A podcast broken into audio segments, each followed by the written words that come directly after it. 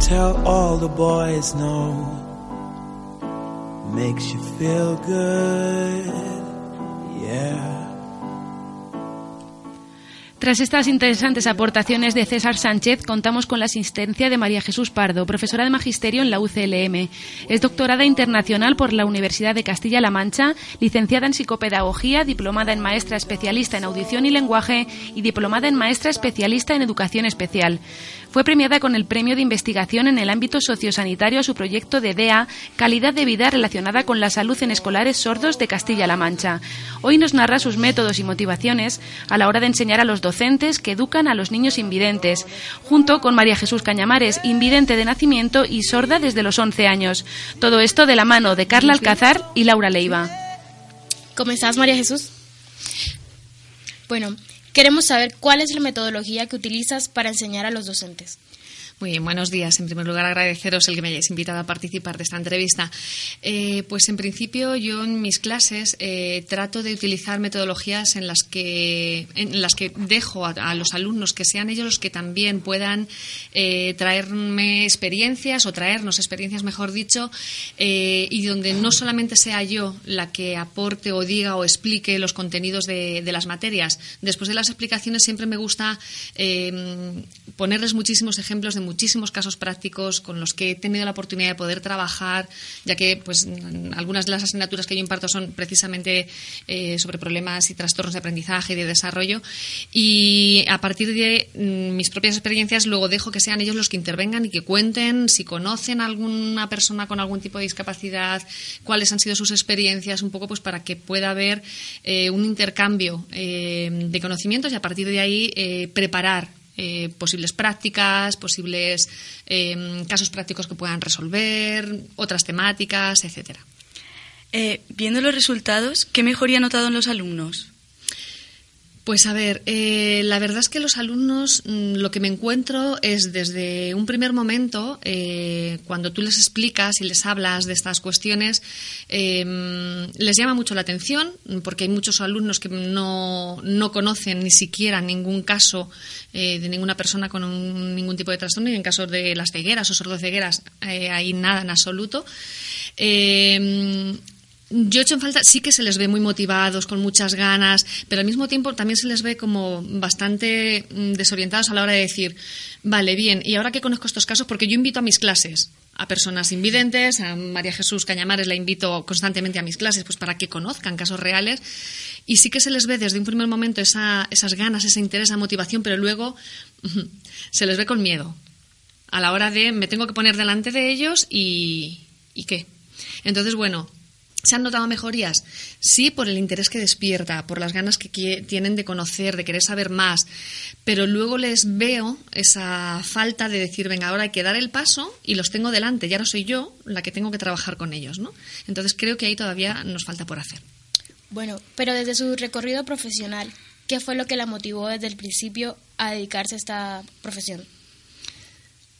¿A esta profesión te refieres a la de maestra, no? la de, sí, para trabajar en la Facultad de Educación, ¿te refieres? y también dedicarse al área de las personas con discapacidad. Vale.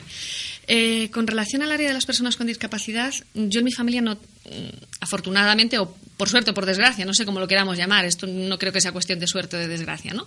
Em, no tengo en mi familia ningún familiar que tenga ningún tipo de discapacidad, simplemente pues fue pura vocación. Yo por lo primero que me empecé a interesar, creo que tenía seis años más o menos, cuando todavía en los resúmenes estos del telediario que hacían a las seis de la tarde ponían eh, a la locutora y a la intérprete que estaba al lado interpretando en lengua de signos.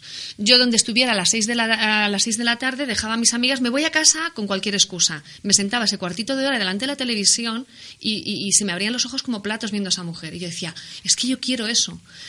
A partir de ahí salí del pueblo, me vine a Cuenca a estudiar, empecé a conocer a personas sordas y ha sido ya un, no parar, un no dejar. Y cuando descubrí lo que es el mundo de la sordoceguera, eso ya fue algo que me fascinó, me atrapó y, ya ha sido no dejarlo. O sea, ya después trabajar con personas con síndrome de Down, estuve trabajando colaborando con un centro de atención a la, infancia, eh, en fin, mm, con diferentes eh, asociaciones de niños con discapacidad, etcétera. Básicamente y principalmente sordera y sordoceguera, pero también he tocado otras otras cuestiones, autismo, etcétera, y bueno, pues es fascinante, la verdad. Claro, y desde su experiencia, ¿cree que es necesario que haya más educadores en esa especialidad? Sí, sin duda, sin duda. Eh, la inclusión en el papel está muy bien y todas las legislaciones que se hacen, en... el papel lo soporta todo. ¿Vale? Entonces, a mí me gustaría que quien legisla y quien hace estas cosas eh, tuviera en cuenta más este colectivo y lo que este colectivo tiene que decir. Porque hablamos de inclusión y parece que todos cabemos en un aula y genial, y en el papel queda muy bien, pero luego la realidad es otra muy distinta. Es que tienes, en el mejor de los casos, 25 niños delante, cada uno, como yo siempre se lo digo en mi clase, eh, cada uno de su padre y de su madre, con sus experiencias, con sus mochilas de vivencias, y luego que tengas también alguno que tenga algún tipo de discapacidad. Ceguera, sordoceguera, sordera, me da igual el tipo que sea. Y atender a eso es mucho más complicado de lo que dice el papel. Entonces, por supuestísimo que hacen falta mucho más eh, docentes o profesionales que permitan que dentro de las aulas haya también esos profesionales, ¿vale? Eh, pues para que, realmente esa inclusión sea una inclusión y una integración real. Aparte de enseñar a docentes, eh, ¿desempeña otra profesión? Pues a ver, eh, ahora mismo que doy clases en la Facultad de Educación, también tengo cargo de gestión, estoy como vicedecana de estudiantes y extensión universitaria. Y bueno, pues el puesto que tengo no me permite compatibilizar con otros trabajos remunerados, por así decirlo, ¿no? Sí que es cierto pues que colaboro y me brindo a, ayudar o a colaborar, como decía, con cualquier tipo de asociación con discapacidad principalmente, ¿vale? Pues, no sé, organizar jornadas, pues ahora mismo tenemos unas muy próximo eh, pues con la asociación Acuaprende, que es niños con dislexia y otras dificultades de aprendizaje, estamos también con APACU, un poco pues ayudándoles a fomentar lo que es el voluntariado, con la asociación de sordos, entonces, a nivel de colaboración, de arrimar el hombro a lo que es el a las personas con discapacidad, sí, siempre. Otro trabajo remunerado, ya con lo de la facultad tengo bastante. Bueno, desde su experiencia de docente, ¿cómo ve el proceso de adaptación de los niños con discapacidad en el ambiente estudiantil? A ver, creo em, que ellos, como cualquier niño, son unos todoterreno, que se adaptan a cualquier situación, a cualquier entorno, a cualquier contexto, a cualquier aula, a cualquier colegio, a cualquier lo que sea. ¿Cuál es el problema? Que es el entorno el que todavía sigue poniendo esas trabas para que ellos no puedan adaptarse. Entonces, yo para mí los niños de verdad y conociéndolos, mm, pues porque he trabajado, antes de estar en la universidad, he trabajado en un colegio y he estado trabajando con niños, principalmente infantil, también toqué etapa de primaria, también algo de secundaria. Entonces, ellos se adaptan. El problema está en que eh, el entorno se adapta a ellos hay muchísima, muchísimo desconocimiento. Eh, hay veces que se hacen las cosas porque pensamos que, pues por ejemplo, no sé, con una persona sorda, por ejemplo, por poner un ejemplo, me da igual, sordo ciega. Ah, pues bueno, pues venga, ya ponemos unos bucles magnéticos y ya ponemos tal. Y a lo mejor ese usuario mm, no le sirve eso que se está poniendo en el aula. Entonces, bien, chapó por esa inversión económica que se ha hecho, pero eso no le sirve. Entonces, em, eso es lo que realmente necesitan los niños que tienen algún tipo de discapacidad, que se cuente con ellos y que realmente se les pregunte a ellos cuáles son las necesidades reales que tienen para poderse adaptar mejor a eso, porque ellos son unos todoterrenos de verdad.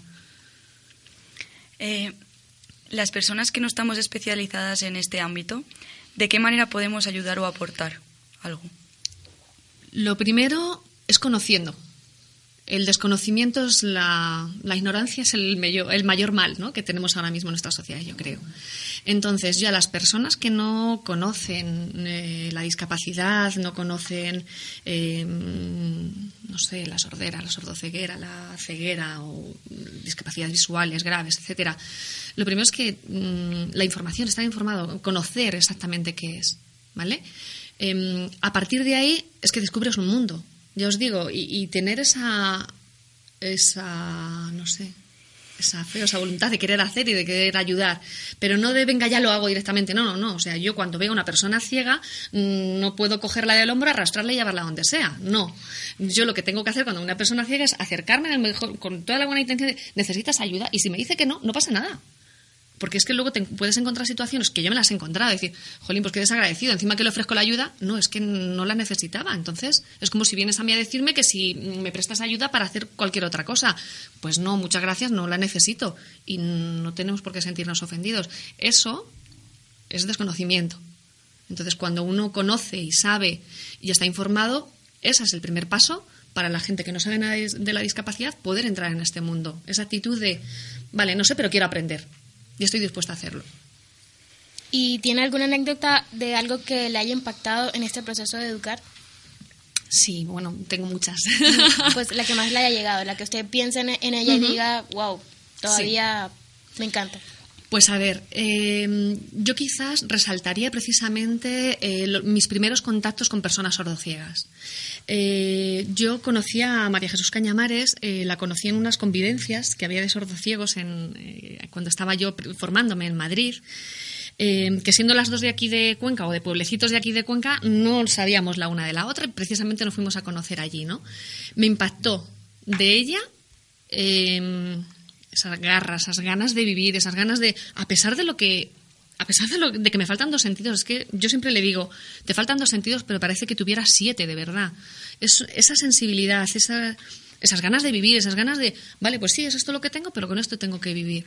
Y luego, dentro de esas mismas convivencias, conocí también a otros, a otros compañeros sordociegos, eh, Paquito Feria, Clara, etcétera, eh, que habían sido la ceguera, le sobrevino después, ¿vale? Hay diferentes tipos de sordoceguera que, bueno, mm, no es el tema en cuestión ahora de comentarlo, pero bueno, la ceguera le sobrevino después, entonces ellos habían sido sordos signantes, es decir, usuarios de lengua de signos. En esos momentos no tenían ningún resto de visión, ya cero, ¿vale? Síndrome de User, habían ido perdiendo la visión por completo, y sin embargo, ellos todavía ponían sus manos encima de las tuyas, tú les signabas y esa memoria visual todavía la conservaban y te entendían a pesar de no verte nada ni oírte nada. Me impactó sobremanera, de verdad. Bueno, muchas gracias por contarnos de tu experiencia y cómo ha sido todo este proceso eh, educando y también enseñándonos a, eh, estar cómodos con la gente, a, a entenderlos. Muy bien, muchas gracias a vosotros. La siguiente pregunta ya es para María Jesús. La siguiente pregunta ya es para María Jesús. Queríamos saber Queríamos saber cómo, cómo asimilaste la pérdida de oído. La pérdida del oído. ¿Y qué supuso, y, qué, supuso para usted? ¿Y qué supuso para usted? Hola, buenas tardes. Bueno, pues yo empecé a perder el oído a los 11 años. y ya no podía seguir las explicaciones de los profesores, que entonces eran monjas, y me perdía muchísimo. Pero yo como niña pues no, no recaí mucho en esto, no le di demasiada importancia pero ya mis padres me lo fueron notando y entonces pues eh, cuando me llevaron al otorrino por primera vez y me dijeron que iba a quedar sorda pues pues qué puedo decir me sentí fatal. Yo pensaba Dios mío si no veo ni oigo pues cómo me voy a comunicar con la gente qué va a pasar eh, me sentí muy mal mi madre se sintió mucho peor que yo, claro, le afectó, le afectó muchísimo, pero a mí me cayó muy mal también, porque la vista, bueno, pues como nací sin ella, digamos que estaba acostumbrada y nunca me ha supuesto demasiado problema, pero claro, yo a perder el oído también, porque para un ciego el sentido más importante es el oído, y al perder los dos, a mí me pareció una hecatombe, vamos. Bueno, eh, a pesar de las limitaciones. A pesar de las limitaciones. ¿Crees que eres capaz de realizar un trabajo como cualquier persona? Como cualquier persona. Eh, bueno, yo nunca he trabajado, digamos, de forma continuada, eh, pero tampoco he rechazado a ninguno. La verdad es que se me han brindado pocas ocasiones de trabajar, pero las que se me han brindado las he cogido. Mi primer trabajo fue pelar aves pelar perdices para un mar de Cuenca, pues igual yo nunca había tocado un pájaro para pelarlo y la verdad es que tenerlo en la mano y quitarle la pluma me suponía pues dolor, me parecía que le iba a hacer daño al pájaro y, bueno. Pero luego, pues ya cuando le cogí eh, el tranquillo, como dicen, pues, pues muy bien, divino, con mis dos manos, eh, pues muy bien. Después se me ofreció una plaza en la agencia de la ONCE en Cuenca como monitora de braille y ni me lo pensé. Estuve tres cursos dando clases de braille a afiliados y a no afiliados. Eh, fue muy bien remunerado y la verdad es que estuve muy a gusto. Y cuando se acabó eso, me enteré que estaban copiando libros de braille nuevo O sea, de braille viejo a braille nuevo, sacaron otros signos y otras cosas, había que reformarlos. Y como entonces la ONCE no tenía prácticamente imprenta, pues los hacíamos a máquina, a mano. Y también me copié 11 libros, luego ya pues eh, ellos se fueron modernizando con aparatos informáticos y ya pues me quitaron el trabajo. Pero bueno, sí, yo eh, lo que se me ha ofrecido lo he cogido sin problema. Ahora ya, ahora ya contamos con mediadores, contamos con intérpretes y a los que pueden trabajar, a los sordos que pueden trabajar también en edad laboral, pues obviamente les es mucho más fácil que a mí. ¿Cómo viste el momento de el momento de salir del colegio? salir del colegio? ¿Crees que ha mejorado en la actualidad? ¿Crees que ha mejorado en la actualidad? Mira, para mí no, no ha mejorado. Porque si yo hubiera salido del colegio y hubiera encontrado un trabajo, me hubiera desarrollado eh, hubiera tenido independencia, pues divino. Pero para mí no, porque fue salir del trabajo, o sea, del colegio, perdón, fue salir del colegio y meterme en mi pueblo. Entonces, pues no, para mí no puso mejora ninguna. El momento de salir del colegio me aterró, porque estaba totalmente desorientada eh, y los profesores también no sabían qué podíamos hacer como no fuera vender el cupón. Y claro, pues todo el mundo no quería vender el cupón o no podía. Entonces, pues me vine muy abajo, mm, me fui a mi pueblo y, bueno, estuve pensándome si servía la pena vivir o no, si valía la pena, si mm, podría, vaya, si podría suicidarme, ya está. Y muy mal. Bueno, eh, a pesar de todo esto, a pesar de los males, A pesar de todo esto, a pesar ¿Qué es lo mejor que te ha pasado? ¿Qué es lo mejor que te ha pasado? ¿qué es lo mejor que has encontrado? ¿Qué es lo mejor que has encontrado? Pues, hombre, me han pasado muchas cosas buenas.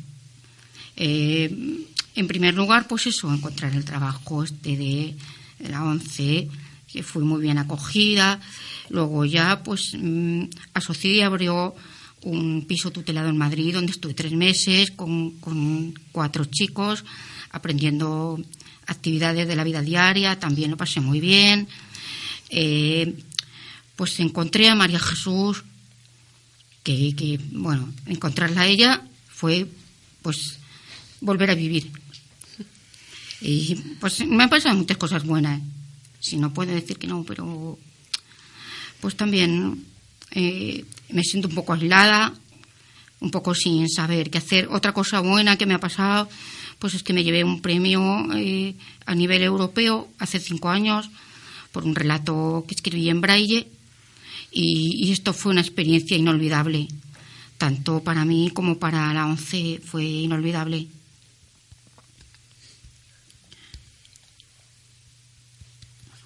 Eh, mm, aquello me hicieron un homenaje en mi pueblo, también me hicieron en la ONCE, en fin, muy bien. Y he viajado bastante con Asocide, ha habido convivencias en las que pues he disfrutado muchísimo. Y bueno, sí. No puedo decir que la vida sea un asco, pero pero tampoco es un camino de rosas para una persona que no ve nada y que oye muy poco. También otra cosa buena que podría citar es los implantes cocleares. Eh, llevo tres años implantada del izquierdo y uno del derecho. Y la verdad es que eso fue un milagro porque empecé a oír sonidos que ya prácticamente había olvidado, como el canto de los pájaros, eh, el sonido de una fuente. Entonces, eso sí fue maravilloso. Eh, me recuperé muy pronto. Del izquierdo, el derecho me está costando más, pero bueno, me recuperé bastante pronto. Del izquierdo y sí, muy bien, maravilloso. Disculpadme, antes he interrumpido un momento para decirle eh, con Dactilológico en Palma que algunos en la sala se habían emocionado. Yo, cuando hago de guía intérprete, tengo que ser sus ojos y sus oídos. Entonces, si ella viera, hubiera visto que estabais emocionados, ¿vale? Entonces, he tenido que parar para decírselo y para que ella supiera en qué situación estábamos, ¿vale? Bueno, pues muchas gracias Bien, pues muchas gracias por asistir y por por contarnos asistir vuestra y historia. por contarnos vuestra historia. De verdad, agradecemos tu experiencia, De verdad, de que nos contaras tu tu, experien- de que nos experiencia, contaras tu experiencia. y nos ha llegado. Y nos ha llegado. Nos en- bueno, a mí me encanta escuchar Me este encanta tipo de escuchar historias, este tipo de historias. porque el mundo es grande, Porque el mundo es y grande. de todos aprendemos y siempre. de todos aprendemos siempre. Un abrazo. Un abrazo. Muchísimas gracias a vosotros por haberme invitado a este, a este acto. Eh, yo solo quiero decir que no toméis las, los problemas de un discapacitado como grandes problemas, porque a pesar de todo, yo estuve a punto, sí, a punto de, de, eh, quitarme del medio, pero bien pensado, pues la vida merece la pena. Yo viviendo, viviendo, pienso, vamos a ver, eh, camina o revienta. No te van a dar nada hecho. Tienes que buscarlo tú. Entonces, si yo hubiera hecho lo que pensaba, ahora mismo no estaría aquí. Así que mi lema es ese, camina o revienta. ¿Qué había hecho yo sin ti? Muchas gracias a las dos. Gracias. You let all the ghosts go.